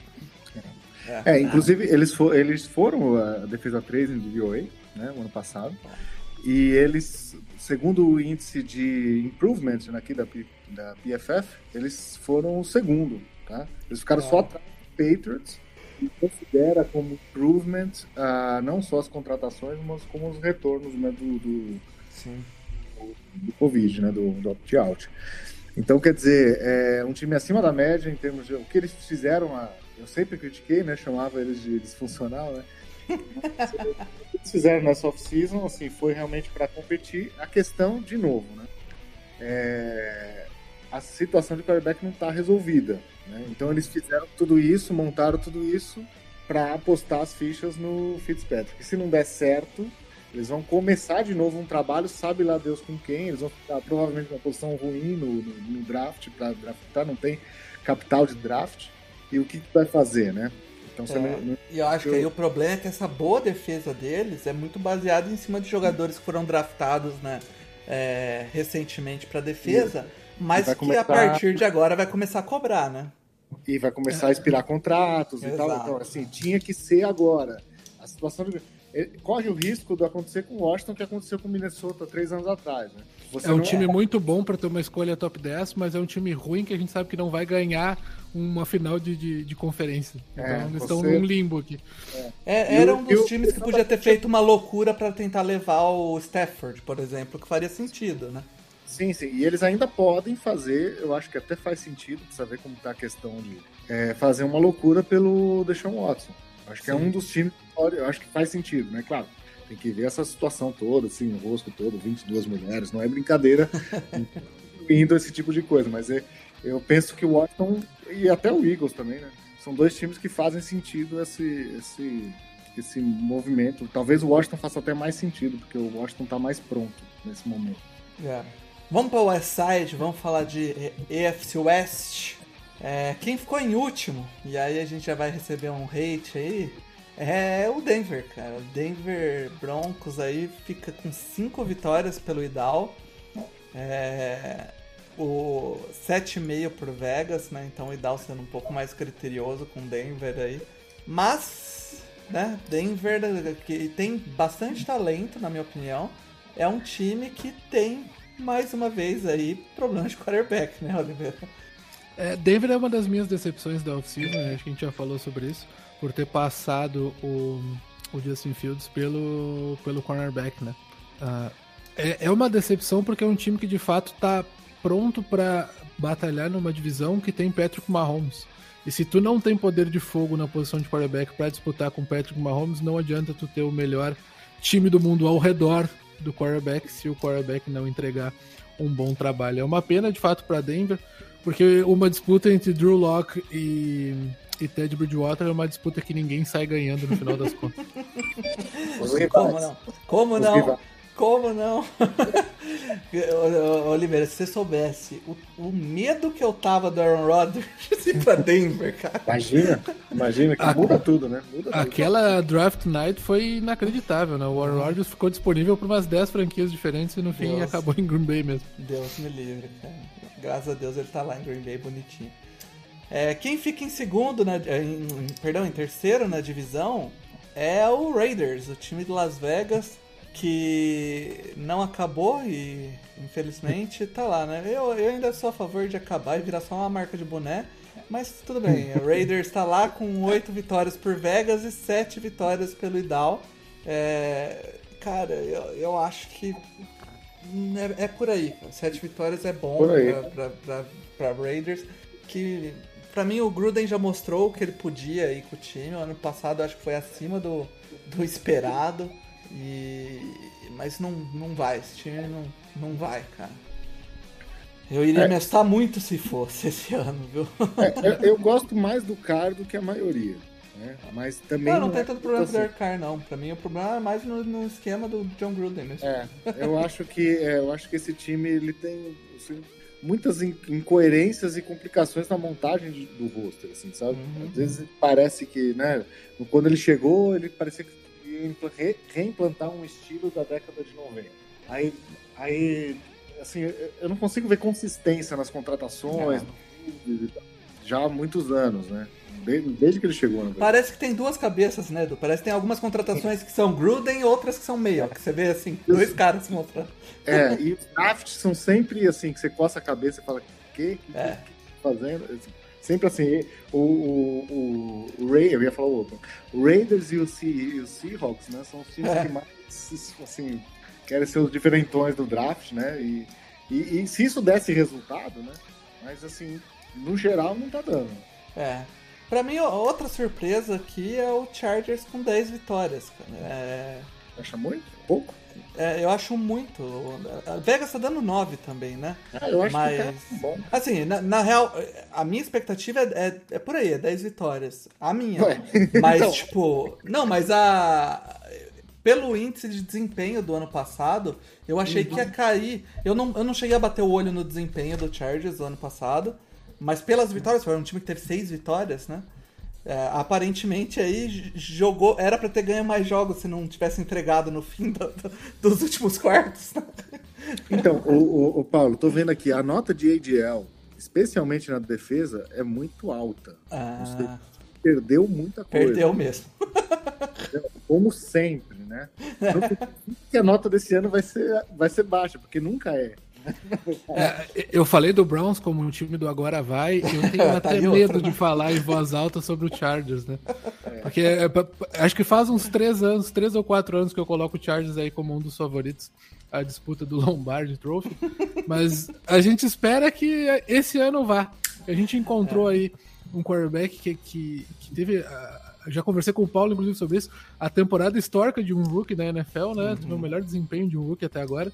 E eu espero ver Derwin James saudável, cara. Eu acho que Sim. a volta dele é, é uma adição pra liga. Porque ele é um cara sim. diferente e é um cara que pode transformar de fato uma defesa. Então eu espero bastante do Chargers nessa temporada. E, e eu, como torcedor, né, tô acompanhando freneticamente aí a, o training camp e, e o Chargers mudou todo o, o time de condicionamento físico, né? E a, a prioridade do time de condicionamento físico desse ano é não ter lesões, né, cara? Então você vê os treinamentos comparativamente estão bem mais leves fisicamente, menos competição, né? Mais curto, bem mais curto os treinos, mais tempo de meeting, menos tempo de, de drill 11 contra 11, muito pouco. É, no- teve um jogo que o, o center, o Corey Linsley, que o Chargers trouxe do, do Green Bay, né? Foi fazer um snap, bateu o dedo no chão, levantou a mão assim sentindo, os caras já tiraram ele, botaram ele pra sentar, falaram, não. Você não tem- eu costumo brincar no grupo do Chargers lá, eu falo assim, o jogador fez uma carinha de dor, você já enrola ele no papel bolha e joga dentro da sala já. Deixa lá, deixa no plástico bolha lá e você volta daqui uma semana. Mas é. Eu acho que a esperança do torcedor é que essa renovação inteira, né? É um time que está trabalhando com mais analytics, com, é um time que está trabalhando com preparadores físicos mais novos, gente com cabeça mais moderna. Então, a esperança é a gente ter aí um, um time mais saudável mesmo, né? É, e para surpresa de zero pessoas no mundo, né? Quem leva a divisão é, é os Chiefs com Eu fiquei 12 surpreso. vitórias. Vitórias? Não, é, 12 vitórias é, é- é a surpresa. É exatamente o que Las Vegas coloca pra eles, 12. Só que Las Vegas coloca eles como o, o time com mais vi- vitórias, né? Mais vitórias na, por Vegas. É, E pelo Idal, ele é o terceiro empatado em quarto, junto com New Orleans e, e outros dois times que vêm na, na próxima divisão aí. Então, tipo, Eu achei, assim, que ele viria com 13, 14 também aí. 12 é. vitórias, né? Foi surpreendente até. É, def defesa em casa below average. Na verdade, assim, a defesa deles é average, né? Uhum. É mediana. É mediana para alta até, né? Mas como a gente faz essa classificação de casa fora de casa, é, nos jogos em casa ele acabou ficando com below average. Então, mesmo o ataque sendo elite, né? É, acabou pesando um pouco para baixo, né? E o draft também, em termos né, de 2021, né? Que eles vão adicionar para 2021, também ficou abaixo da média. Uhum. Então isso pesou um pouco assim para cair um pouco a nota, mas eu também ficaria bem chocado se fosse só 12 vitórias. Eu tô esperando no mínimo 14. É, é, é bastante coisa. Talvez eles sempre têm dificuldades ali. Os jogos da divisão são sempre bem caros para eles, né? Então, uhum. às vezes isso dá uma atrapalhada. Vamos para a última divisão, então, que é a divisão que, que o Idal subiu no hype train e foi embora, né, cara? Porque a divisão já começa com uma polêmica aí do time que acaba em último, que é o Seahawks, né? O Seahawks. O time sempre, sempre brigando ali pro playoffs, né? Esse ano o Idal projeta sete vitórias pro Seahawks, cara. Enquanto aqui no Vegas são 10 vitórias. Ele é o quarto, quinto, sexto, sétimo time mais bem cotado aqui pelo. pelo. É. por Vegas, né? É, eu acho que, que o Idal aqui, eu penso que, como são seis jogos, né? De cada time aí na, na própria divisão, e como hum, o Idal coloca os outros três adversários com notas maiores, então ele acaba botando muita vitória para os outros três, né? E acabou penalizando além da conta o Seattle. Eu acho que para mim o Seattle é um time de 9, 10 vitórias, né? Sim. Mas acabou que. E se você for ver, ele não é um time. Ele tá ali, um ataque acima da média, defesa média. De novo, draft below average. Impressionante. Não, mas é, o, o draft desse ano. É. Sim, tinha duas picks, sei lá. Um é, exatamente, eles não tinham. É, até para vocês entenderem a nota do draft pra gente, não é assim se, se o time fez um bom draft. É, a Contribuição gente... nesse ano, né? Só os dois primeiros dias, primeira, segunda e terceira rodada. E os, se os jogadores eles vão contribuir esse ano. Né? Hum. Então, você tendo pouquíssimas picks, como eles tiveram, né? É, acaba que eles ficaram abaixo da média nesse item. Cai um pouco a nota, mas não tanto assim, mas é o que eu te falei. Eu acho que os outros três é, até dois são bem esperados, um é mais surpresa, é, acabam tendo maiores e que puxa aí a campanha do, do Seattle para baixo. É. O Seattle para mim é um time de, de 10 vitórias também. E, e cara, essa divisão é uma divisão que realmente eu, eu tipo, não ficaria surpreso de ver nada acontecer nela. É uma divisão bem apertada e pro desespero do, do Oliveira. Sem dúvida, a, a, Seattle também é um resultado que eu acho um pouco difícil de, de apoiar essas sete vitórias que o Idal tá, tá direcionando, porque é um time que tem um quarterback top 5 da NFL. Nunca, para mim, salvo lesões, a gente não vai conseguir projetar aí menos do que, do que 50% nas vitórias. É. Os outros três times, cara, a gente tem um empate aí. São Francisco, Rams e Arizona, todos com 12 vitórias pelo Idal. Nas casas decimais aí, vocês sabem como tá o desempate? Opa, me pegou de surpresa aqui, mas eu vejo, peraí. Vê aí. Só pra gente seguir na ordem. Em terceiro, Arizona. Olha lá, terceiro, Arizona. Arizona. E. Rapaz, a gente tem um empate nas casas decimais. Cara! É, entre Rams e São Francisco que não é surpreendente, né? É surpreendente o Arizona tá nesse, nesse bolo. É, mim. o, Car Cardinals Vegas, Vegas joga oito vitórias para eles. É, Aqui tá 12, é tá um bem tá fora. Tá mais, é, acho que é um dos que tá mais longe de Vegas é Arizona. É. E, e aí tem alguma justificativa para isso? Como que tá os Vamos ver aqui. Vamos ver o Arizona. O Arizona teve. Uh, aqui. O Arizona teve. É um time Uh, ataque me mediano, defesa mediana, defesa fora de casa acima da média, improvement uhum. acima da média. Então, defesa fora de casa é. acima da média, improvement acima da média. É, um time que se reforçou razoavelmente. É. uma contratação de AJ Watt, né? AJ Watt, você teve AJ Green, não deve fazer tanta diferença. Deixa eu ver o que uhum. mais faz diferença. Eu consigo ver lá no, no, no, índice da. Deixa eu buscar aqui como Arizona. É, o Arizona tá acima da. O Arizona é o quarto time de melhor, de mais ah contratações. Malcolm Butler, é, Rodney Hudson, Hudson, o center. Sim, muito bom. 0.8 vitórias de, de, de War. né? Caramba. É mais até do que eu imaginava. AJ Green, como eu disse, não faz diferença nenhuma, 0.01. e o JJ Watt. Então, assim, é, é um time que reforçou acima do, do- dos demais e É. por isso puxou pra cima. Mas eu também não acredito, tá? Eu acho também não, Anderson. que vai- Mas é, é, eles, o que Mas que eles ainda assim eu acho um time de 10 vitórias, tá? Sim, sim. O que, que eles fizeram, né? Qual foi a estratégia? É, aproveitar o, o contrato de calor do Kyle Murray, entendeu? Então, eles fizeram mais ou menos o que o Giants fez, assim, sabe? Você não tem certeza nenhuma se vai ser o cara, se o Daniel Jones é o cara, se o Kyle Murray é o cara, você não sabe. Mas você, você tem que dar um tiro, né? é, é, aproveitando o contrato de calor, porque, enfim, se não der nada, depois você se ferrou, beleza, ok, né? Mas, né, se der, assim, o, o upside acaba sendo muito alto. É. Então, contratar, fizeram contratação, né, reforçaram, e é isso aí. Além disso, Oliveira, você que acompanha mais de perto a divisão, é Hot City do, Clin- do Cliffsbury? Eu gostaria de dizer que não, mas a verdade é que sim, cara. A gente tem aí o, o Kingsburg que teve a opção que nem todo head coach tem de selecionar quem seria o seu cara, né? De chegar na franquia, ter a primeira escolha e conseguir draftar o Kyler Murray.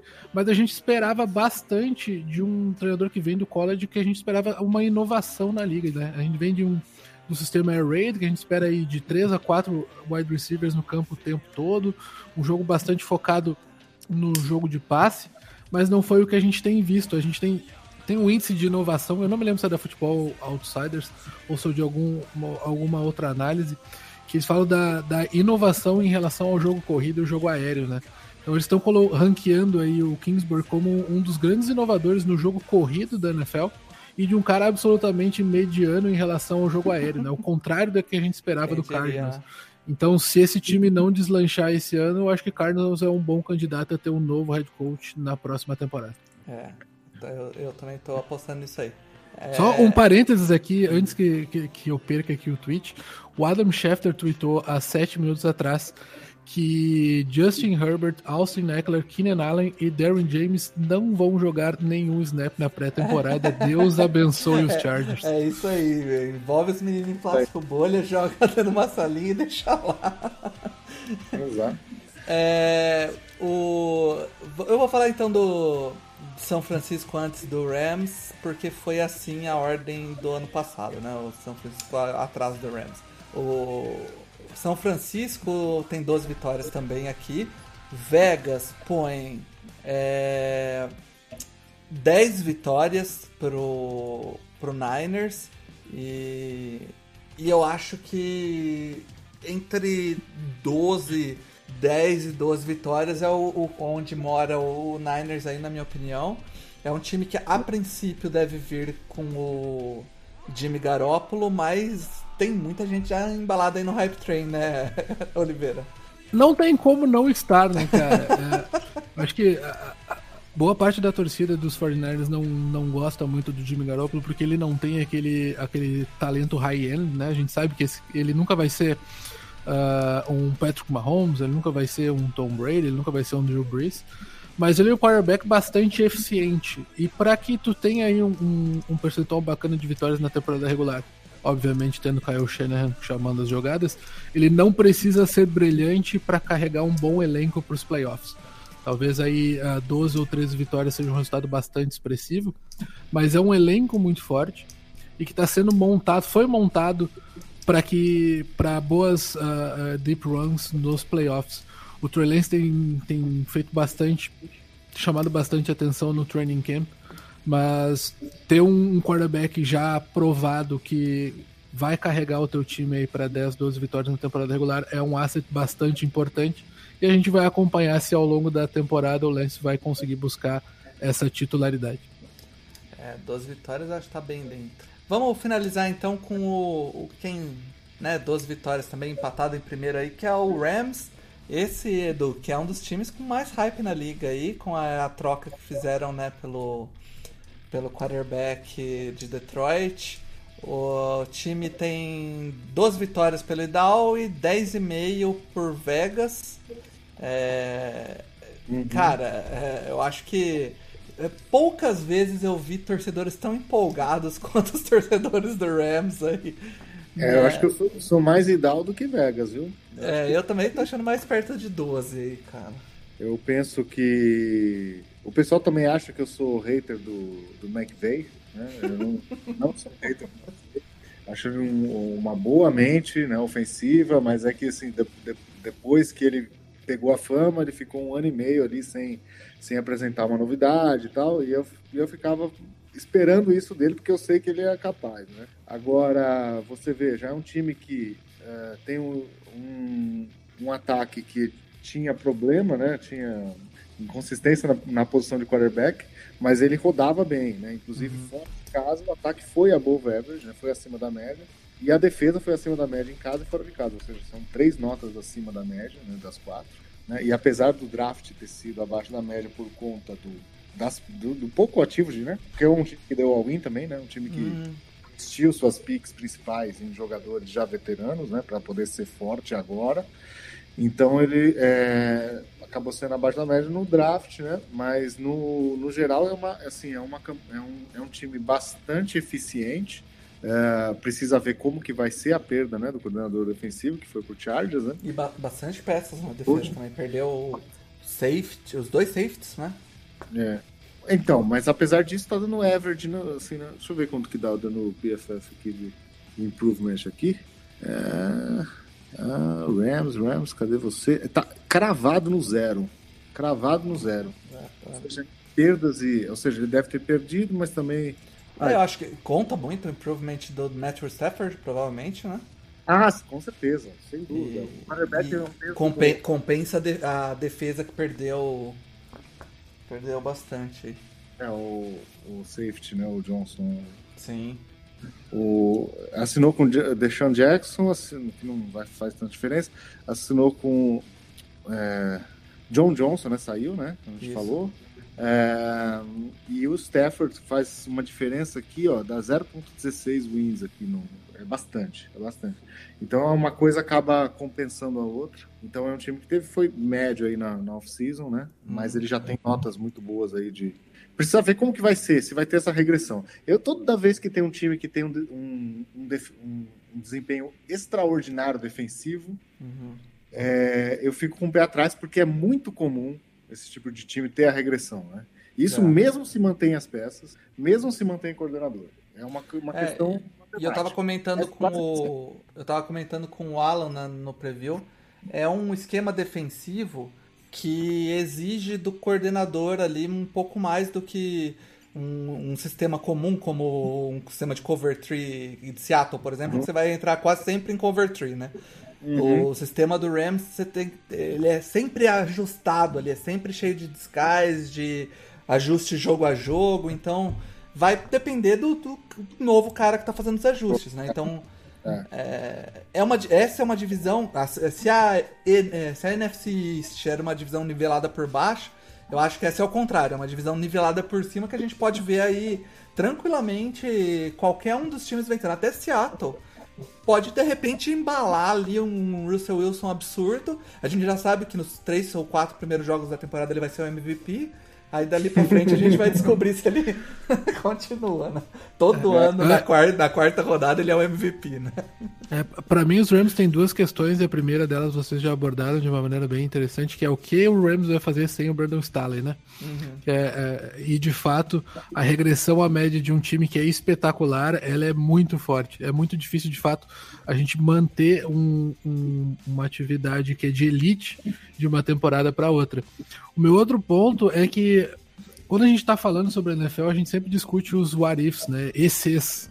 Uhum. A gente sempre brincava, ah, o que vai acontecer se o Tom Brady um dia sair dos Patriots? Ele nunca vai ganhar sem o Belichick. Ele caiu num dos melhores elencos da liga e é. o cara foi lá e ganhou outro anel. Eu acho que o exemplo mais claro que a gente tem disso esse ano é o Matthew Stafford, né? Que tava lá trancafiado em Detroit, em Detroit, a gente sempre pensou, mas esse cara devia ser elite se ele tivesse um bom treinador, uma boa mente ofensiva. Pois bem, esse cara caiu na mão do Sean McVay. Para mim, esse é o maior warif da liga. Será que a gente vai descobrir que o, o Stafford de fato era um cara elite que vai tomar a liga de assalto e vai ser um candidato a MVP? ou a gente vai descobrir que Detroit não era o problema do Matthew Stafford, né? Gente, é, é, eu acompanho essa divisão de perto, acho que essa vai ser bem bacana da gente Essa, essa vai ser outra temporada. história legal. É, de fato, a gente finaliza então a, as a- os previsões do Idal, né? É, não, não tão longe, algumas discrepâncias longe ali de Vegas, mas também não tão longe. Vou, pra, pra gente fechar o programa, eu vou passar pro. Começando aí pelo Edu. Edu, que, qual que você acha que é o, o resultado que o mais diferente de. que você olha aí que o Idal deu, que mais diferente da lógica mediana da galera aí, que você acha que o Idal deu e você acha que pode ser um acerto bombástico pro Idal? Um, um diferente. Legal, você me pegou de surpresa aqui. Um diferente, mas que eu acredito que o Idal vai acertar. Isso. Rapaz, peraí, deixa eu ver todos aqui. Tem que ser diferente mesmo, né? Uhum. Aí, eu vou fazer, eu vou fazer isso, né? Baltimore 8. Baltimore. aí. Regressão, o segmento da regressão do, do Lamar Jackson. Aí, de novo. Ele, É, an- ano de contrato do Lamar ainda. é, é, então É. ele regrediu bastante de um ano para o outro, né? A temporada de MVP dele já tá atrás. E a gente tem visto aí que é, muitos casos, né? Não tô dizendo. Você teve, você teve Matt Ryan, você teve Cam Newton, você teve o próprio Wentz, que não foi MVP, mas estava ali no- na conversa. Puta. que o cara realmente faz aquela temporada extraordinária, no ano seguinte não vai tão bem, e aí no terceiro ano a gente vai, será que vai voltar, será que não vai voltar, e a coisa vai, vai ficando, mostrando cada vez mais de que o passado, né, na verdade aquele ano passado é que tinha sido fora da curva. Então eu vou postar nisso aqui, acho que o Idal vai acertar esse Baltimore aqui. Beleza. E você, Oliveira, qual você acha que é o, o mais diferentão que o Idal crava aí? Cara, é- é essa é realmente difícil, cara. Eu acho que eu tenho mais aquelas apostas que o Idal não acerta do que o contrário. O Rio- Houston não é diferentão, duas vitórias. né? É, era isso que eu tava pensando. Eu, eu aceito que o Houston ganha duas, que Jackson não pode ganhar três. Eu acho que é bem Pra mim- esperado. né? Pra mim, é, essas são as esperadas. Talvez Chicago, é que você tá, você tá, você tá querendo ser fã do Jesus. É, eu, eu acho que essa a gente erra também. Se, se o Fields jogar bem, eu acho que a gente erra. Até porque se Chicago for pra seis vitórias, eu acho que o Matt Nagy não continua no ano que vem, né? Pois Mesmo é. tendo draftado o Justin Fields. Então, então, mas é uma boa aposta, hein? Você gosta do Fields tanto ao ponto de achar que não. Vamos lá, eu vou, eu vou aceitar que a gente acerta, que a gente acerta com Denver. Eu acho que a, a mídia especializada tá mais otimista com Denver do que o do que o Idal. E eu não consigo apostar em Drew Locke, então eu acho que a gente acerta com cinco vitórias Denver. Cara, ah, eu, eu, vou ser, eu vou ser massacrado aqui, mas você tem que, você tem que apostar em uma. Eu vou apostar que Cleveland fica com nove vitórias. Eu vou apostar que o Baker Mayfield não vai conseguir girar esse ataque direitinho, vai, não vai jogar direito e, e Cleveland morre naí mesmo, com nove vitórias. E não é tão diferentão assim, né? Ah, pô, a, a galera, a galera tá esperando muito mais aí de Cleveland. É, A galera tá emocionada. assim, se eu fosse dar um palpite, eu acho que eu ia fazer uma coisa em torno de 10, 11, que estaria dentro da margem de erro. É. Bem, vai, eu aceito. É, e o, o contrário, qual você acha que a gente errou mais feio aí, Edu? Ah, New Orleans. New Orleans não vai fazer 12, não vai fazer 12 vitórias, mas nem, nem sonhando. E o Tennessee também podia ser, eu acho. Sete vitórias, acho Eu acho que é o que eu o. acho que é que é o que o, Oliveira ia puxar aí. Sim, mas é, é, eu confesso que mesmo sendo meu rival, eu duvido que Seattle termine a temporada com sete vitórias É, também. também é difícil. Então aqui eu acho que a gente tem uma boa chance de errar. Então, então eu fecho com o Tennessee porque é, é até- eu acho que esses três aí realmente é os três fora da curva aí. É, os três times aí bem, bem sete vitórias é pouco mesmo. Acho que é isso, cara. O Idal tá colocado aí. Durante a semana a gente vai soltando a- as artes aí pra vocês jogarem nos grupos e terem aquele hate rolando, todo aquele xingamento, pessoas falando que resultado manipulado, que querem ir dar o impresso pra próxima eleição. Vamos ver o que, que vai rolar aí. Edu, é, Oliveira, mais uma vez obrigado aos dois aí pela dedicação a, a fazer o Idal rolar aí, as previsões, o trabalheira que deu. Muito obrigado e, e vamos pra temporada, né, cara? É Algum aí, último, né? última recado aí, Edu? Como que tá lá no Greencast? Tão, tão é, animados? A gente tá, não, a gente tá só, assim, os meninos estão administrando as redes sociais só, a gente não, tá, não tem gravado, né? Você vê como é a depressão do... É. Não, mas eu, eu tinha falado um pouco antes da, da merda toda acontecer, né? Mas é, é, isso. E sobre o, o Idar é engraçado, né? Porque teve uma discussão com um amigo um dia falou assim: Mas essas previsões que aí o pessoal faz, acho que ele nem sabia que eu, que eu também fazia. Essa previsão que o pessoal faz não vale nada. O que vale é dentro de campo. Eu falei, sério? Jura? Jura? Eu achei que, pô, tava comemorando aqui, soltando fogos que meu time. É incrível como as pessoas realmente né, tratam, lidam com esse assunto. Né? Eles acham que a gente odeia ou ama time, né? Nem o Idal odeia. É, pô. E, e você, Oliveira, algum último recado aí? Não, eu queria agradecer mais uma vez a oportunidade de falar aí sobre o IDAL, sobre dividir um pouco com a galera como a gente faz essas análises, mostrar o que, que a gente usa na nossa conta, de fato, a gente não precisa do IDAL impresso aí, porque é só nos perguntar o que está acontecendo que a gente vai falar é sem problemas. O IDAL é, é auditável. Sem problema eu, eu vou terminar minha participação aqui com uma entrevista do Shanahan hoje falando sobre o Trey Lance, que ele disse que a primeira vez que eles foram visitar o Trey Lance, ele foi passar uma cerveja para ele, e aí ele lembrou que o Trey Lance ainda tinha 20 anos, então podia beber legalmente nos Estados Unidos. Quase foi preso o head coach do time fazendo um scout. que beleza, hein? Cara, mas é isso então. Chamem as zebras de volta, o No Flag está terminando. Aquele abraço.